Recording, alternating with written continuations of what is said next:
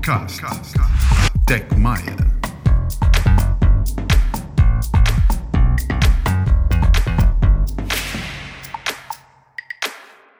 Hoje vamos fazer um ponto de situação sobre a economia, as empresas e também os incentivos à sua atividade. Num mundo volátil, incerto, complexo e ambíguo que conhecemos pelo chavão VUCA, propomos-nos a compreender, com base em dados estatísticos atualizados, o estado do tecido empresarial português e a identificar aqueles que são os incentivos financeiros presentes e os que se desenham para curto prazo. Para esta análise, contaremos com dois convidados que já não são novatos nestas iniciativas do Tech Maia, o António Monteiro da Iberinform, neste momento já é um Global Project Manager da Iberinform, portanto estas iniciativas do Tech Maia também são uma rampa de lançamento para uma carreira brilhante. António, fora de brincadeiras, muito obrigado mais uma vez pela presença e pelo contributo.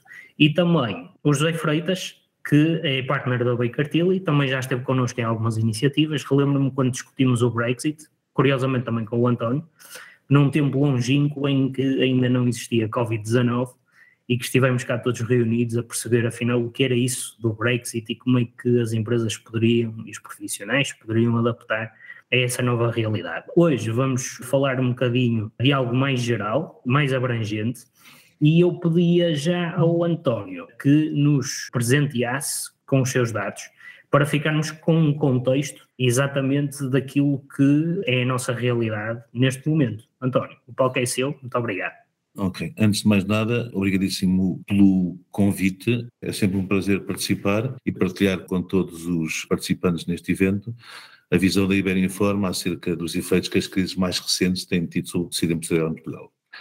Se me recordo, há menos de dois anos atrás, penso que em setembro de 2020, fizemos uma sessão em que procurávamos perceber como as empresas se encontravam, depois do choque em que tinham sido confrontadas cerca de seis meses antes. Hoje procuramos saber o estado das mesas no pós-pandemia, se é que se podemos chamar o pós-pandemia, aparentemente as notícias da pandemia desapareceram com um outro evento mais recente, e usando novamente a mesma base de análise, mas alargando o prazo a três anos do intervalo de dados, ou seja, 2019, 2020, 2021, conseguimos dizer de alguma forma o que é que é uma visão transversal do antes, do durante e, digamos, do, do depois. Comecemos então pela análise do comportamento das constituições de empresas em Portugal neste triênio. Tal como seria expectável, em 2020 houve um decréscimo significativo face a 2019. Este decréscimo teve na base não só, digamos, o freezing que assistimos nos primeiros três meses da pandemia, como se recorda, mas também alguma incerteza assegurada, esse freezing ninguém saberia muito bem, mas mesmo do ponto de vista formal, tentassem constituir novas empresas, se recordam também, tudo o que fosse serviços públicos parou, teve um parão que impedia de alguma forma, tiramos quase um trimestre parado. Depois desse ano, 2019, quase 50 mil empresas terem sido registadas, observou-se então esse crescimento acentuado, se vocês reparem são cerca de 24%, e não será estranho a completa aparição da atividade durante quase um trimestre, como eu disse. Apesar de em 2021 se ter observado um aumento das constituições de empresas face a 2020, ainda não foi o suficiente para compensar o decrescimento que observamos em 2020, ou seja, houve um ressurgimento da atividade, houve uma adaptação também ao novo normal e à nova realidade, e digamos que as pessoas e que as empresas, de alguma forma, voltaram à sua normal atividade dentro de alguns constrangimentos. Olhando agora com algum detalhe no setor a setor, verificamos, isto é a parte interessante, que apenas o comércio a retalho, a agricultura, a caça e a pesca e a indústria extrativa conseguiram compensar em 2001 as diminuições de 2020, ou seja, se nós fizermos uma análise do triênio, 2021 eh, já foi um ano em que se voltou, digamos, ao caminho normal, ao crescimento normal, mas, no entanto, observar que a recuperação mais expressiva foi na construção, ou seja, cerca de 17,5%. Do ponto de vista do que é os fatores negativos, entre 2020 e 2019, como seria expectável, foi transportes, toda a parte associada à hotelaria e restauração, e está muito ligado, a parte da hotelaria e transporte, muito ligada ao setor do turismo, como sabe houve quase uma, um freezing, uma paragem completa durante quase seis meses, e houve uma diminuição constante, e a parte da restauração, porque o facto das pessoas mudarem os seus hábitos de trabalho, e não só a parte daquele período tiveram fechado, mas depois a parte de mudar os seus hábitos de trabalho e ficaram bastante mais tempo a trabalhar a partir de casa em teletrabalho, também veio afetar significativamente este setor. Olhando agora no sentido inverso ao da criação de empresas, do ponto de vista de insolvências, podemos observar que o comportamento das variações apresenta um comportamento que eu diria lógico, olhando para os dois últimos anos, em que se observou uma diminuição das insolvências em 2021 face a 2020, mas isso não se verificou de 2019 para 2020, o que quase diríamos que era em contraciclo. Eu quase que atreveria a justificar isso por dois motivos. Primeiro, o impacto não negligenciável dos apoios públicos ou percepção dos mesmos existente em 2020, que fez com que algumas empresas viessem, de alguma forma, entre, aspas, a atrasar a sua apresentação de insolvência, e depois saber que este indicador de insolvências também é um indicador dinâmico, ou seja, o que é que eu quero dizer com isto? Como vocês sabem, em Portugal existem três figuras dinâmicos, a DIA, que é a declaração de insolvência apresentada, a DIA, a declaração de insolvência referida, e a DIA, a declaração de insolvência propriamente dita. Muitos destes dados, se nós compararmos com os dados que apresentámos em 2021, comparativo ao ano de 2019, reparemos que este número cresceu bastante, porque tem a ver com situações que na altura não estavam insolvências declaradas e que acabaram por ficar declaradas e que nós o reportamos ao período em que foram efetivamente requeridas. Independentemente deste fenómeno, pode-se, no entanto, constatar que esta diminuição em 2021 das insolvências foi bastante mais expressiva do que aquela que aconteceu entre 2020 e 2019. Foi só cerca de uma diminuição de 1,4%. Olhando agora novamente com algum detalhe para os diferentes setores, a diminuição das insolvências em termos globais e uma análise ao triênio tem os extremos da diminuição da indústria transformadora, são cerca de menos de 209 insolvências, 16,8%, e no comércio, que compensaram o aumento das mesmas no polo inverso, que já tinha sido referido, que era a hotelaria e restauração, que teve um crescimento de insolvências de cerca de 25,5%. Este contínuo aumento das insolvências da restauração, como eu tinha dito, a questão do teletrabalho, que se manteve bastante presente ainda em 2021, e que pessoalmente, se tivesse que fazer uma perspectiva para os próximos anos, penso que não terá um comportamento muito diferente, até pela alteração dos modelos laborais de uma parte significativa das empresas. Como sabem, houve muitas empresas que alteraram completamente a sua lógica de trabalho, passando a trabalhar em modelos ou algumas 100% teletrabalho, ou algumas em modelos híbridos, e modelos híbridos, mesmo que sejam três dias no escritório, dois dias em casa, do ponto de vista da restauração circundante das empresas, pode representar uma redução de 40% da sua atividade, o que é de alguma forma incomportável. Se eu tivesse que fazer futurologia, eu diria que esta área vai continuar, de alguma forma, a sofrer. Há alguns números de impacto da pandemia da economia em Portugal. O valor acrescentado bruto teve uma quebra, como eu digo assim, de cerca de 7,2% em 2020. A recuperação verificou-se em 2020 face a 2019 em 2021, face a 2019, houve uma diminuição de 3,1%, mas compensou, ou seja, basicamente isto teve na base uma recuperação que se assistiu em 2021 face a 2020 de 4,4%. Como digo, as atividades mais atingidas em 2020 foram o comércio, o comércio, digamos assim, eu mais tarde farei uma separação entre o comércio de bens alimentares e bens não alimentares, mas o comércio em geral, sem separar, teve um sofrimento, o alojamento e restauração, associados a estes fenómenos de teletrabalho ou da restauração fechada, ou associado ao fenómeno da contração do turismo, e a indústria e outros serviços. Não esquecemos que muito da nossa indústria também tem um caráter de exportação e a pandemia não nos afetou só a nós, isto afetou toda a gente, isso significa que as exportações também sofreram alguma coisa. Infelizmente, a recuperação em 2021 não foi suficiente para compensar em 2020, isto é uma realidade. O setor que teve o seu maior aumento de valor foi a construção. Em 2020, reparem que, se recordam, em 2020 foi o único setor que efetivamente não parou, até se me recordo que havia uma medida de exceção para o comércio tradicional, eram só as lojas de bens alimentares que não fossem grandes ou grandes superfícies inicialmente, e as lojas de materiais de construção relacionadas com a construção, de forma que a atividade não parasse, e basicamente isso afetou no valor acrescentado bruto que já neste setor e que reforçou em 2021, basicamente. A agricultura pesca teve, depois de uma quebra, recuperou, ou seja, digamos, o facto das pessoas terem algum temor em 2020, em princípio não deveria haver nenhuma ligação direta, digamos assim, porque em termos práticos o consumo de bens alimentares diminuiu, mas não podemos esquecer que as pessoas são humanas e associado existe um fator humano que as pessoas tinham algum receio, portanto associou-se a alguma quebra.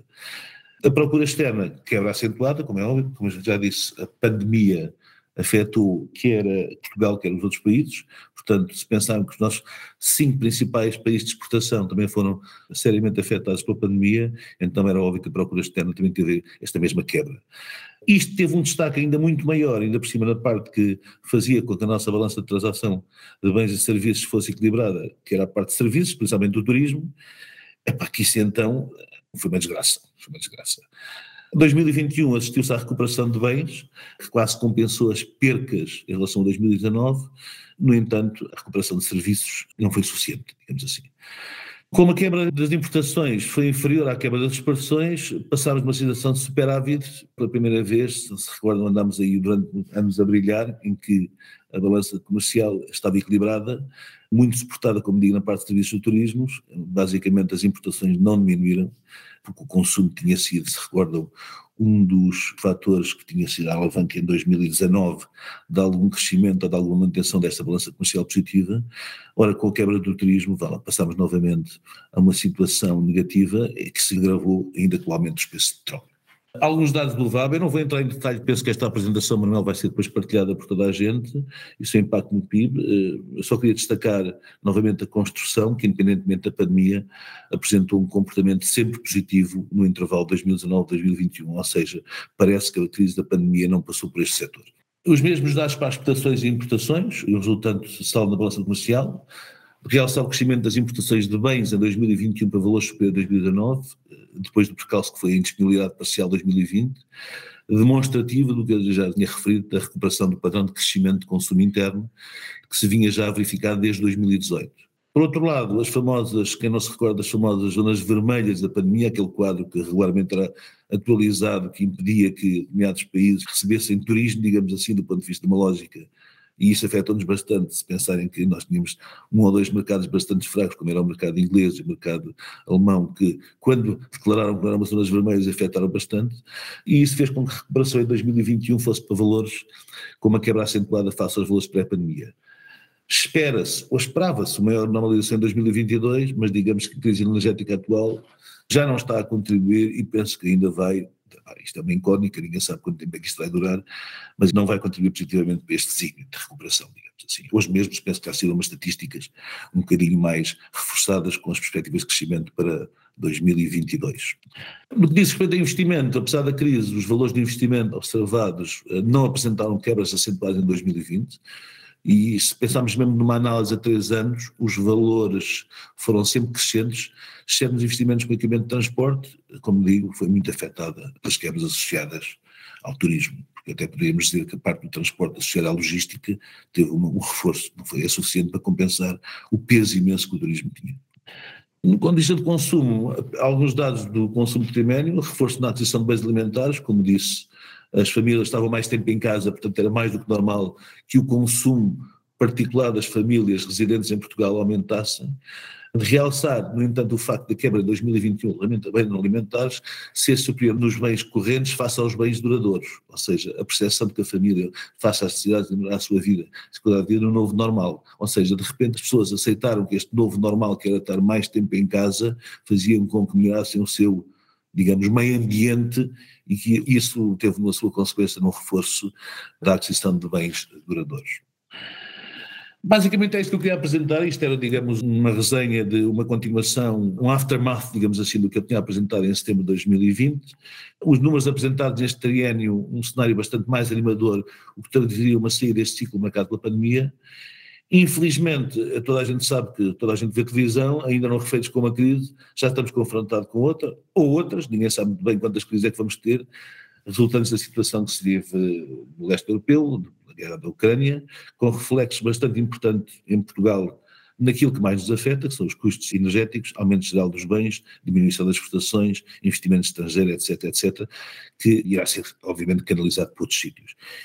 E independente da sua evolução ser ou não rápida, penso que 2022 já vai ficar marcado por este evento, com impactos importantes na economia do país em geral e na economia das famílias em particular. Ainda assim, assumindo que este evento, para o qual fui convidado, tinha nas anos uma mensagem final de otimismo, esta mensagem é mais de dúvida, na expectativa de que o que estamos agora a viver eh, termine rapidamente e voltemos ao nosso novo normal, antigo normal, já não saber como é que é dizer. E era tudo o que tinha a dizer, obrigadíssimo. António, obrigado pela clareza. De facto, em jeito de curiosidade, nós quando planeamos esta conversa, ou melhor, quando agendamos, não tínhamos minimamente esta situação no leste europeu. Fomos apanhados completamente de surpresa naquilo que é a dinâmica desta conversa, nesse sentido. Eu sei que vocês não gostam e o António não gosta de fazer futurologia, mas lá chegaremos a esse tópico quando José Pedro Freitas, que acho que já está connosco. Sim, Viva. olá, boa tarde a todos. Muito bem. José, o José vai apresentar, eh, portanto, é partner da Baker Tilly, especialista em eh, fiscalidade, e vai-nos deixar aquela que é a situação atual em termos de incentivos às empresas e aos profissionais. José, penso que pode partilhar, esteja à vontade. Okay. É seu também. Então, antes de mais, meu nome é Zé Pedro Freitas, eu sou o sócio da área norte, responsável pela área de fiscalidade. Esta área dos incentivos financeiros e fiscais é liderada por um colega, João Aranha. Não pode estar presente aqui, mas eu, obviamente, darei o meu melhor. Como a apresentação anterior e toda esta conversa, estas ferramentas que eu vou apresentar existem, mas a verdade é que existem num contexto pré, digamos assim, março de 2022. Portanto, o que aconteceu no último mês tem, obviamente, implicações, primeiro, na vida de todos nós, ainda que mais na vida de uns ou de forma mais direta na vida de uns do que na vida de outros. Mas a verdade é que tem uma implicação em todas as nossas vidas, seja que, ainda que apenas, apenas, entre aspas, no plano económico. Todos somos afetados. Portanto, os mecanismos que eu vou apresentar são mecanismos que foram previstos antes desta realidade. Primeiro, num contexto de continuidade dos anteriores programas comunitários, mas também da recuperação da pandemia Covid-19. Antes de mais, uma breve referência à Baker Tilly, nós somos uma empresa de autoria, consultoria, conselheiro de impostos, incentivos. O nosso escritório central foi em Lisboa. Uh, temos também um escritório no Porto. Do total somos 95 pessoas, estamos mais ou menos distribuídos, 80% em Lisboa, 20% no Porto. Mas indo agora aqui diretamente ao tema que aqui nos traz. O termo bazuca o termo acho que foi emprego pela primeira vez pelo Drão Barroso, a primeira vez que usou esta expressão, uma pipa de dinheiro, quando falou do Portugal 2020. Portugal 2020 está agora a chegar ao fim e fala-se outra vez desta nova bazuca.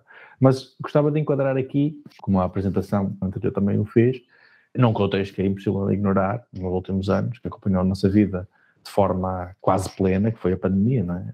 a resposta à pandemia obrigou a respostas imediatas do plano sanitário uh, e essa resposta desencadeou uma retração generalizada da atividade económica. Houve claramente uma prioridade na saúde e um impacto, como a apresentação anterior explicitou, no consumo das famílias, na atividade das empresas. Uh, o Estado português reagiu com apoio à liquidez, à manutenção de postos de trabalho, com vista a evitar aquela poderia ter sido uma distribuição reversível de empregos, de empresas, de capacidade produtiva, mas também tentando mitigar a perda de rendimentos das famílias. A nível europeu, foi criado um instrumento comunitário estratégico de mitigação do impacto económico e social da crise, é?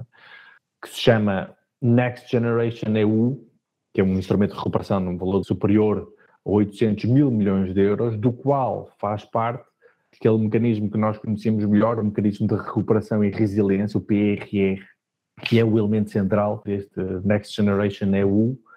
Portanto, um pouco mais de 800 mil milhões e estamos no PRR, estamos a falar no mecanismo de recuperação e resiliência a nível europeu, estamos a falar de à volta de 720 mil milhões de euros. Portanto, estamos a falar de valores astronómicos de dinheiro, mas estamos a falar de um passo também muito importante da União Europeia, que é uma resposta conjunta a uma situação claramente excepcional, mas pela primeira vez uma resposta conjunta de todos os países, principalmente os mais economicamente fortes. No fundo, a Comissão Europeia, que em nome da União Europeia, irá contrair empréstimos nos mercados a taxas mais favoráveis, muitos Estados membros poderiam obter. Obviamente que alguns Estados poderiam obter a taxas mais favoráveis do que aquelas através do PRR, mas para aqueles Estados mais frágeis, no qual Portugal se inclui, a verdade é que conseguimos ter taxas mais favoráveis, mas não estamos apenas a falar disso, não estamos a falar de. Uh, estou a falar do preço a que o dinheiro foi obtido a nível da União Europeia, pela Comissão Europeia. A verdade é que uma parte fundamental do PRR é obtida a fundo perdido.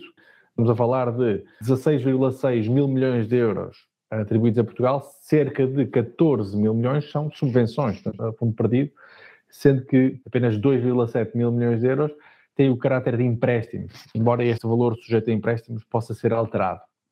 Este PRR é um programa de aplicação nacional, portanto nós passamos do, plano europeu agora para o plano nacional, tem um prazo de execução até 2026, irá implementar um conjunto de reformas, investimentos que, que pretendem retomar o crescimento, sempre com o objetivo de exceder essa meta de crescer mais do que havíamos crescido. O PRR é organizado em torno de três dimensões estruturantes. A resiliência. A resiliência é dividida entre o Serviço Nacional de Saúde, habitação, eh, respostas sociais, cultura, inovação empresarial, qualificações e competências, infraestrutura, floresta e gestão hídrica, sendo que à volta de 16,6 mil milhões de euros a esta componente serão alocados mais de 11 mil milhões, portanto estamos a falar de mais de 60% para este componente.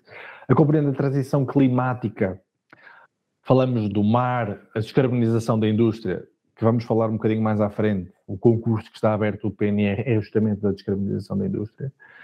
Economia sustentável, eficiência energética de edifícios, hidrogênio e renováveis e mobilidade sustentável.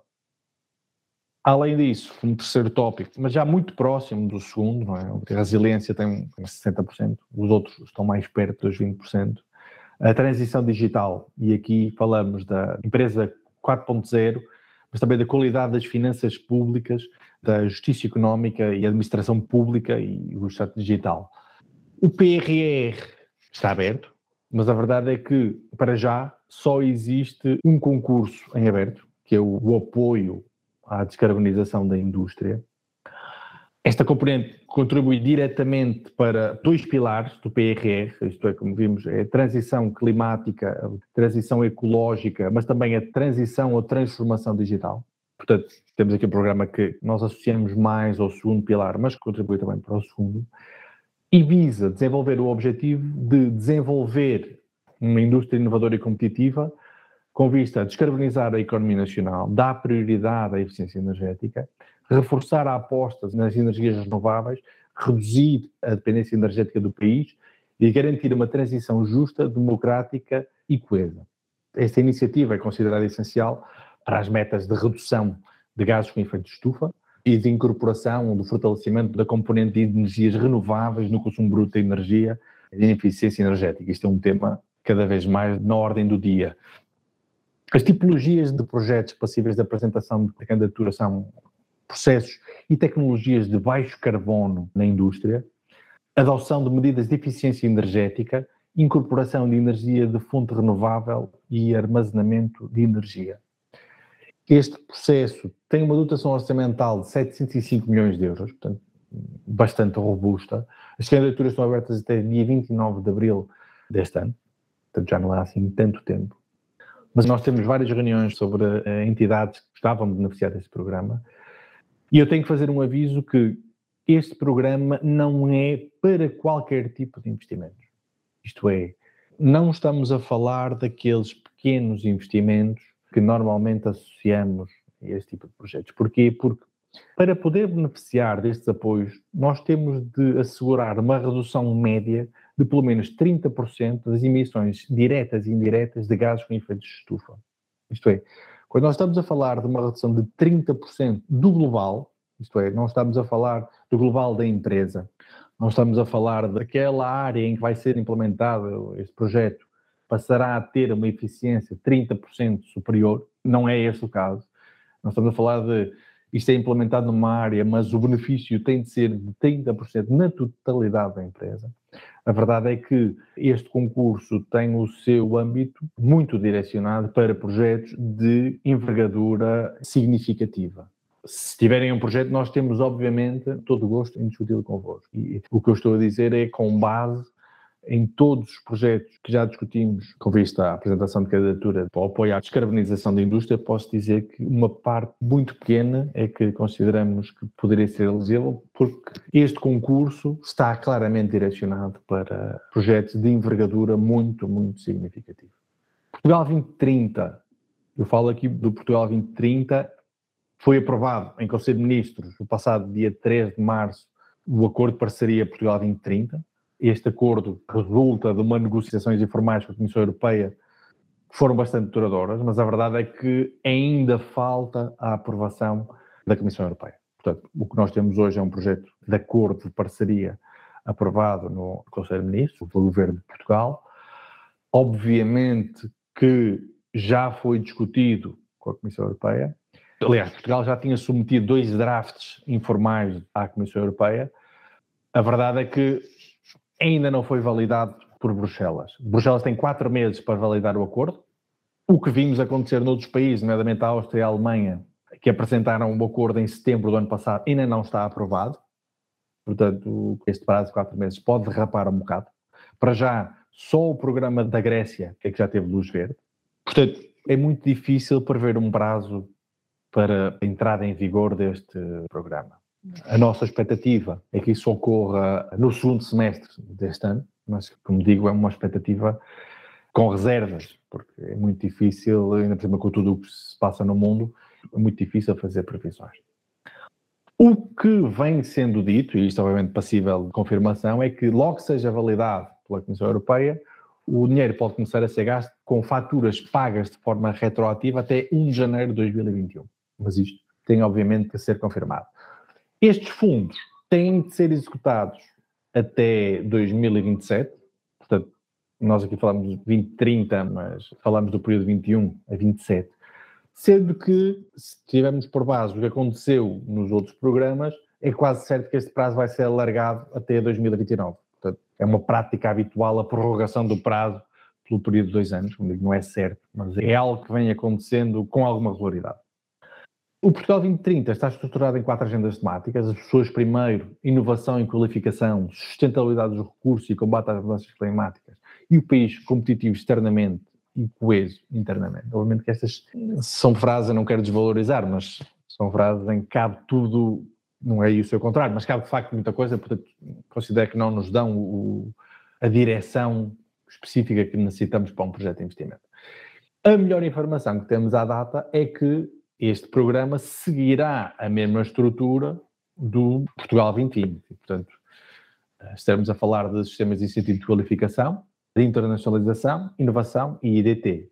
Sendo que nesta fase, acho que toda a gente conhece, conhece bem este regime de incentivos, mas em qualificação estamos a falar de projetos elegíveis de aquisição de serviços e contratação de recursos humanos com taxas de incentivo de 45% não reembolsáveis, internacionalização, viagens e estadias, prospecção de mercado diretamente, direto internacional, recursos humanos, candidaturas conjuntas, também na ordem dos 45%, inovação, estamos a falar de máquinas, máquinas e equipamentos, ativo fixo tangível, com uma taxa de incentivo para as PMEs 35%, para as pequenas 45%, para as grandes empresas um bocadinho menor. Também o IDT, horas homem, devemos estar a falar de uma taxa de incentivo base de 25%. Obviamente que nós estamos aqui a falar de isso são aquelas taxas máximas que normalmente são aplicáveis e Portugal nas negociações tenta sempre ser aplicável. Com grande expectativa, entendemos que deverão ser estas as taxas de incentivo aplicáveis, como disse, a certeza só teremos quando isto for aprovado por Bruxelas. A verdade é que, quando este processo iniciou, o mundo, a Europa não era a mesma do que é. Mas a verdade é que ficaria surpreendido se estes programas, porque são tão importantes para a convergência, ficassem parados. Obrigado, José. Obrigado. Pela clareza também. Permitam-me, antes de uh, ir aqui ao nosso chat, eu vi que o António foi adiantando trabalho, ou melhor, foi-me retirando o trabalho, e portanto diria que fico grato por isso, mas não porque vamos tentar passar para a nossa conversa de áudio, o que está no chat. Mas antes disso, e porque me parece também pertinente, isto foi uma informação e o José Freitas em particular não me levará a mal porque estamos a falar de incentivos, mas foi uma informação que nós recebemos ontem e que tem a ver com o incentivo à criação de emprego permanente. Abriu ontem, chama-se Medida Compromisso Emprego Sustentável e que consiste na concessão à entidade empregadora de apoios financeiros à celebração do contrato de trabalho sem termo com desempregados inscritos no IFP. Esta medida abriu no dia 15, portanto há dois dias, e vigora até dia 30 de dezembro. Nós depois também faremos chegar, juntamente com as apresentações da Baker Tilly e da Ivan Informa, esta medida que nos parece, aliás, pertinente no âmbito desta discussão. Como eu tinha dito, António, eu sei que não gosta de fazer futurologia, mas eu gosto sempre de o picar neste sentido. Portanto, nós, quando preparamos esta conversa, não tínhamos esta triste realidade no nosso continente europeu e até julgávamos nunca mais a vir a ter, mas infelizmente aconteceu. Na sua perspectiva de analista, o que é que poderá acontecer de pior em termos de recuperação económica? Estamos a falar em quantos anos? Naturalmente que depende da evolução do conflito, mas são marcas que ficarão durante quantos anos? É pá, pergunto-me os números do Euro Milhões que é mais fácil, pá. É bastante isso é, mais. Isso é só entre nós os dois. É, é bastante mais fácil. Portugal tem, do meu ponto de vista, aquilo que nós sempre avançamos como uma desvantagem uh, face a Portugal ser um país franja, fora dos centros de decisão, eu costumo dizer que pode ser visto agora como uma vantagem, ou seja, o facto de nós sermos pequeninos e sermos de franja, podemos não ter um impacto tão direto, digamos assim, das medidas. E vamos lá ver, o que é que nos afeta mais a nós em termos de correntes? Um, energia, que nós importamos. Segundo, não estamos, do meu ponto de vista, não estamos tão, tão afetados por uma crise que é a crise dos trigos, milhos e afins, o famoso celeiro da Europa, como é chamada a Ucrânia, porque nós também não somos muito consumidores de óleos, porque nós somos um país de azeite, como eu costumo dizer, portanto temos uma lógica de bem de substituição até nisso. Do ponto de vista de bens correntes, eu, tenho uma opinião particular que eu acho que neste momento nós estamos a observar um subaproveitamento desta crise também, é normal também, as pessoas procuram, as empresas procuram de alguma forma compensar e ver que fatores lhe permitam recuperar, olhar para o seu ROI e, e tentar recuperar um bocadinho. Mas acho que, em termos de futurologia, acho que depende da duração do conflito, porque aquilo que mais nos afeta, que é a parte energética, não diretamente, porque nós nem estamos muito diretamente dependentes da energia russa, pelo que eu sei, mas do ponto de vista da influência que tem a subida de preços generalizada global, acho que se o impacto for duradouro e estiver para durar bastante tempo, nós vamos observar alguma crise em alguns setores que já começamos a observar neste momento em Portugal, quer dizer, já houve empresas, eu costumo dizer, até pelo facto de muitas empresas de dimensão em Portugal terem, a maior parte dos seus acionistas serem acionistas estrangeiros. Portanto, eu dou como exemplo a siderurgia, que a siderurgia mal a energia subiu a determinados valores, ou começou a crescer, decidia, começou o conflito, parou a produção automaticamente. O sócio espanhol decidiu parar porque não tem materiais, a energia está demasiado cara e tem menos procura também, basicamente. Agora, isto tem influência do ponto de vista de longo prazo. Por outro lado, também vejo isto como uma oportunidade, ou seja, o facto de nós termos esta menor dependência também nos cria algumas oportunidades, ou seja, noutros setores. Portanto, não, não consigo fazer futurologia tão boa, ou seja, eu diria que 2022 para mim está queimado, ou seja, ainda mais porque José Pedro falou agora dos incentivos, eu vou falar num contexto pré-pandemia. Pois, o meu receio é que muitos destes apoios sejam depois canalizados para outros fins que não eram os fins iniciais. Para quem ouviu o nosso Primeiro-Ministro falar na, na, semana passada, já começou a dizer, se calhar temos que começar a pensar em um programa para este objetivo específico. Ora, como este objetivo específico não nos vai tocar a nós, porque aí não vamos ser novamente franja não somos, não temos o principal impacto desta crise, digamos, basta ver os 3.1 milhões de refugiados e quem é que vai suportar isto naqueles países todos limítrofes, onde está a ver, nós temos as grandes parangonas, dizemos, já trouxemos 11 mil refugiados ou 15 mil refugiados, mas 15 mil refugiados é zero, em comparação com os 3 milhões, vale zero.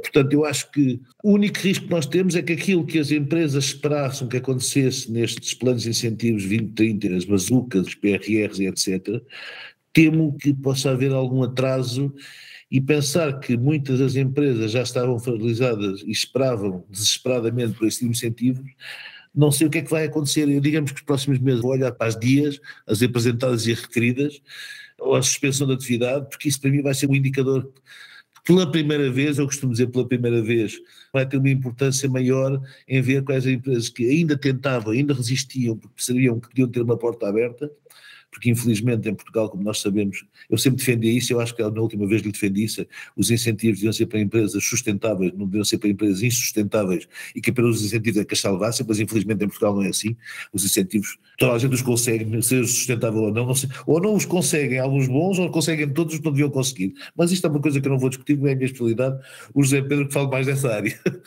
mas acho que se for uma crise duradoura, vai para lá de 2022. Hoje a redução que foram comunicadas era que de uma perspectiva de crescimento de 5,2, ainda estamos 20 dias depois do início da crise, já estamos a dizer as perspectivas para Portugal são 3,5% de crescimento. Portanto, passado 20 dias de uma guerra, já estamos a dizer que vamos cair um terço daquilo que tínhamos perspectivado. E isto para mim diz tudo, portanto, as pessoas não veem isto com uma apreensão, querem continuar a passar uma mensagem positiva, não sei quanto tempo é que dá esta mensagem positiva, como volto a dizer, depende do contexto. Precisamente por isso, como nós que dependemos das exportações e dependemos dos serviços, digamos assim, da exportação de serviços, e esses dois fatores em si vão nos condicionar. Eu, eu relembro-me que aqui, até antes de começar a guerra, passou uma reportagem, em que canal, a dizer que o estímulo ao setor dos serviços do turismo, que andava à procura de novos mercados, porque mercados tradicionais, tipo o mercado inglês, etc., pelas barreiras neste momento que existem, até pela valorização, a desvalorização monetária, deixaram de ser tão atrativos para o mercado inglês, que era o mercado de turismo tradicional, e que estavam a conseguir captar bastante mercado, principalmente dois mercados, Ucrânia e Rússia, diga assim, uma semana depois, bom, afinal já não, afinal já não. Ou seja, vamos captar bastantes pessoas, mas não é para fazer turismo. Portanto, não sei, acho que 2022 vai ser já complicado, já vai ser complicado. Voltarei assim outra vez, até para nos deixar em registro áudio o que fui partilhando no chat. José Pedro Freitas, lembro-me perfeitamente que esta conversa começou a ser preparada muito tempo antes, já no ano passado, no início do ano passado, e não foi uma nem duas vezes que o colega João Aranha me foi transmitindo: bem, Manuel, se calhar ainda não vale a pena conversarmos porque não há assim grande coisa a apresentar. Lembro-me perfeitamente disto. E, portanto, isto é, é, não lhe queria chamar sustentável, mas é admissível que, em termos de incentivos ou em termos de agilidade burocrática, política, até ao nível da economia, seja estarmos constantemente nesta pouca clarificação. O que é que vocês sentem do vosso lado em termos de consultoria, no vosso papel de consultor? Bem, o nosso papel de consultor aqui é um bocado ingrato, na medida em que a resposta que nós temos a dar é essa. Nós esperamos que venha a ocorrer, mas não temos a certeza. Nós em Portugal temos programas de incentivos muito importantes para a economia portuguesa. De uma perspectiva europeia, e eu falei há bocado das autorizações de Bruxelas, a perspectiva em muitos países é inversa. Isto é, em Portugal o dinheiro entra, há países de onde o dinheiro sai, e portanto o controle financeiro que é feito em Bruxelas a este tipo de iniciativas é apertado é apertado porque estes programas serão tão mais bem aceitos no seio da União Europeia quanto mais for aceito que ele é bom para todos. E a verdade é que nos outros países há desconfiança quanto à utilização de fundos desse programa. Estou a falar de casos concretos, já foi mais esse o caso. Mas a verdade é que existe uma burocracia europeia que é muito difícil de circular. Juntando a isto, a verdade é que vivemos aqui circunstâncias muito, muito excepcionais. Para quem se recorda, Portugal 2020 também demorou bastante tempo a ser uh, aprovado, não é? Porque há aqui, de facto, procedimentos que têm de ser cumpridos. Se juntarmos às complicações normais, digamos assim, tudo o que se passou no mundo nos últimos dois anos, o que se está a passar agora, a verdade é que é cada vez mais difícil fazer previsões. Só complementando aqui, porque não consigo resistir ao que o António estava a dizer, é nós estamos a viver um tempo, e aqui eu falo, não sou um jovem, mas também gosto de pensar que não sou assim tão velho. Tenho 39 anos e, por exemplo, quando eu nasci, os meus pais falavam de um fenómeno que eu estou a descobrir agora, que é a inflação. Portanto, admito que as pessoas mais velhas saibam perfeitamente, e até foi algo que marcou bastante, mas a economia portuguesa não sei se sabe bem o que é que é a inflação, o que é que isso representa, quais são os valores que vamos enfrentar nos próximos tempos. Para já Portugal tem estado um bocadinho à margem dos valores da Europa, mas a verdade é que se há coisa que aprendemos é que as coisas podem demorar mais, mas também chegam cá, embora possam não chegar com a mesma magnitude. Outra coisa é se realmente se confirmar o contexto de conflito na Europa, nós temos um contexto global que é completamente diferente do que tínhamos enfrentado até agora. Uma vez li um livro que tinha um dado que dizia que o volume de trocas comerciais nos 30 anos antes da Primeira Guerra Mundial era superior à dos últimos 30 anos. Obviamente, não sei se é 30 anos a contar de 2022, mas poderia ser de 2000. Portanto, nós tendemos a ver o mundo no pico da sua globalização, esquecendo que existem eventos que muitas vezes, e portanto, que eu quero dizer é que há um clima de incerteza, hoje que é impossível ignorar. E eu acho que a palavra certa é mesmo incerteza. Para quem segue a cotação exemplo, da bolsa ou do petróleo, nós vimos que o petróleo anteontem caiu não sei quanto por cento, hoje já está a subir 7%.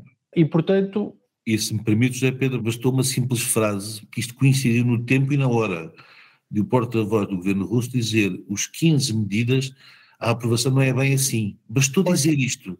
Pois. E meia hora depois o petróleo tinha subido 5%. Sim. O que eu quero dizer é, há um contexto de incerteza, como o António estava a dizer agora, nós vivemos num mundo em que a informação viaja de tal forma rapidamente que as influências são imediatas, ou praticamente imediatas. Portanto, é de facto muito difícil hoje, eu aqui sustento o que o disse, é muito difícil fazer qualquer tipo de previsão.